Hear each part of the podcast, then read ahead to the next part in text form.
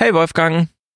Hallo Stefan, wir wollen verkünden, was wir als nächstes lesen. Wir haben ja im aktuellen Salon ausführlich über Rutger Bregmanns Buch im Grunde gut diskutiert, waren uns damit unter uneins, äh, sind aber dann auch, glaube ich, in vielen Dingen uns wieder einig geworden. Wir und mit uns nun, uneins und mit dem Autor. Und mit dem Autor, ja. Und die Idee war ja von Bregmann, so eine neue Geschichte der Menschheit zu schreiben mit der These, eigentlich ist der Mensch gut, aber es gibt da gewisse Faktoren, die dann dafür ja. sorgen, dass er sich nicht gut verhält, zum Beispiel schamlose Politiker. Und die kommen wir auf jeden Fall so sehr zurück.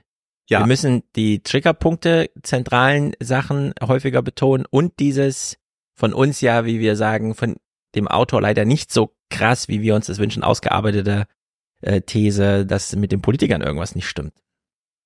Du hast eben die Meldung schon äh, gelesen wahrscheinlich. Olaf Scholz sagt, ja, wir werden äh, weiter aufrüsten und wenn das Sondervermögen äh, nicht reicht, äh, wir werden nicht von der Schuldenbremse gehen, wir werden kein neues Sondervermögen schaffen, sondern dann müssen wir bei den Sozialabgaben sparen. Ja, habe ich noch nicht gesehen, aber ich habe heute schon drei Stunden Podcast im Ohr von der Münchner Sicherheitskonferenz, wo sie alle sagen, also Scholz, das war ja nochmal unter Scholz-Niveau.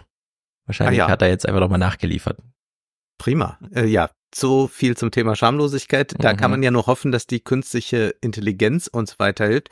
Und ja, das ist jetzt äh, unser neues Buch, dass wir wieder eine Geschichte der Menschheit bekommen, aber eine von der Zukunft. Und die Frage ist, welche Rolle spielt dann in der Zukunft der Mensch noch? Und zwar lesen wir von Mustafa Sulaiman The Coming Wave Künstliche Intelligenz, Macht und das größte Dilemma des 21. Jahrhunderts erschienen bei CH Beck. Dieses Buch wird empfohlen von Daniel Kahnemann, von Bill Gates, von Yuval Noah Harari, also große Namen sind darunter. Und wer Mustafa Sulaiman nicht kennt, kennt wahrscheinlich sein Unternehmen, äh, das er mit äh, gegründet hat, nämlich Deep Mind. Er ist Jahrgang 1984 Sohn mhm. eines ähm, syrischen Taxifahrers und einer englischen Krankenschwester, der dann eine extreme Karriere gemacht hat äh, weltweit, der AI-Experte ist und der hier skizziert, welche Herausforderungen eigentlich die AI für uns ähm, so bedeutet, wenn wir zum einen dadurch äh, eine große Befreiung erleben, wir aber zum anderen nicht sicher sein können, wie weit wir äh, dann noch die Kontrolle darüber haben. Ja. DeepMind, für alle, die das nicht wissen, ist eine Londoner Firma, die damals Google gekauft hat, mhm. weil die schon erste Anzeichen von künstlicher Intelligenz und so weiter. Und äh, daraufhin ähm, haben die DeepMinder zu Google gesagt, ihr könnt uns kaufen, aber in unserem Exit-Vertrag muss drinstehen dass, drinstehen, dass ihr einen Ethikrat gründet. Und ich habe ah, dann ja. damals bei dem Google-Büro in Berlin nachgefragt für die FAZ, was hat's denn mit diesem Ethikrat auf sich? Was weiß denn DeepMind über künstliche Intelligenz und über Google, dass sie sagen, da braucht man jetzt auch noch einen Ethikrat. Und es kam nie eine Antwort.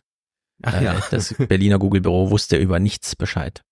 Ja. Wir ergänzen das mit einem zweiten Buch, das ich aber nur kurz äh, durchswitche, um sozusagen da Anschluss zu finden direkt. Alexander Karp, das ist mhm. ja der Chef von Palantir, ja. hat vor einem Jahr ein Buch über von Artificial zu Augmented Intelligence, was wir von der Kunst lernen können und so weiter für die künstliche Intelligenz. Also das, äh, wir werden also hier, das ist ganz interessant, dass wir Autoren haben, die es selber machen.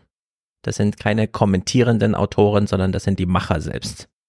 Ja, das finde ich auch äh, ganz hervorragend. Also Mustafa Suleiman hat sich noch einen Journalisten dazu genommen, um dieses Buch zu schreiben, was äh, in der Regel äh, den Lesefluss erleichtert. So hoffen wir zumindest. Und ich glaube, es ist ein Buch, über das wir dann viel diskutieren können, da ja wir auch immer äh, darüber spekulieren oder uns auch da uneins sind, inwieweit äh, AI jetzt wirklich äh, das ganz große Ding ist. Und er spricht tatsächlich davon, dass äh, wir also verschiedene Wellen erleben. Äh, da ist äh, dann die landwirtschaftliche Revolution, da ist die Dampfmaschine, da kommt das Internet und jetzt kommt die künstliche Intelligenz. Und die Frage ist, wie gehen wir also mit dieser neuen Welle um? Und äh, er beginnt auch damit, dass er erst einmal AI natürlich fragt, eine KI fragt, ähm, wie sieht das dann in Zukunft aus mit der Menschheit, die antwortet und dann steht extra im Buch die Anmerkung, obiger Text wurde von einer KI geschrieben und von einer KI übersetzt. Für den Rest dieses Buches gilt das nicht, obwohl es bald so sein könnte. Das mhm. nämlich kommt auf uns zu. Ja, und dann beginnt er, äh, tatsächlich sind wir da wieder in diesem äh, Diskurs, wie erzählen wir die Geschichte der Menschheit. Er beginnt damit, dass er sagt, so gut wie jede Kultur kennt einen Flutmythos. Und dann mhm. skizziert er das kurz, also wie Kulturen äh, Flutmythen erschaffen haben, wie sie mit einer Flut auch umgehen. Und äh, diese Metapher verwendet er dann, um zur äh, künstlichen Intelligenz zu kommen. Also wir können, glaube ich, sehr gespannt sein und wer also das Buch schon mitlesen will, schon vorher lesen will, bevor wir den Salon dann Anfang März veröffentlichen, kann das jetzt tun. Wir wollen auch noch darauf hinweisen, dass wir im aktuellen Salon schon bekannt gegeben haben, wann unser Sommerevent stattfindet und wie man an Karten kommt. Äh, der Kartenvorverkauf läuft auch bereits. Ich glaube, es sind schon so etwa 250 Karten verkauft, aber es ist noch jede Menge Platz. Also wer sich dafür interessiert, kann das im aktuellen Salon hören. Und jetzt, Stefan, zu guter Letzt, äh, verrat uns noch, wie man in den Salon kommt. man geht auf neue20er.de, unsere Einflugschneise, in die menschliche Intelligenz und dort klickt man auf den gelben Button der den Salon-Schriftzug trägt. Dann ist man auf der Seite von Steady. Wir bevorzugen Steady und machen es da auch oder können es da am günstigsten machen für alle. Äh, da kann man für 2,50 Euro im Monat den Salon buchen. Man kriegt ein, wenn man eh schon Podcast hört, was wir ja glauben, für die Leute, die wir hier erreichen, eigenen RSS-Feed, hoch individuell. Ich glaube, wir könnten sogar noch den Namen des äh, Kunden, quasi des Hörers mit reinschreiben. Bei Twit machen sie es so, habe ich gesehen. Und dann kriegt man alles, was ein Podcast bietet. Uns, Kapitelmarken, einen kleinen Text, wir kriegen die Literatur aufgelistet, die wir lesen, verlinkt. Es gibt, wir könnten eigentlich auch mal im Salon ein Transkript mit anbieten und der ganze Kram. Also man findet mhm. einen vollständigen Podcast, den man in seiner Lieblingspodcast-App einfach hören kann. Ansonsten neben Steady, Patreon, für die, die den schon einen Account haben, die wissen dann auch schon, wie das funktioniert.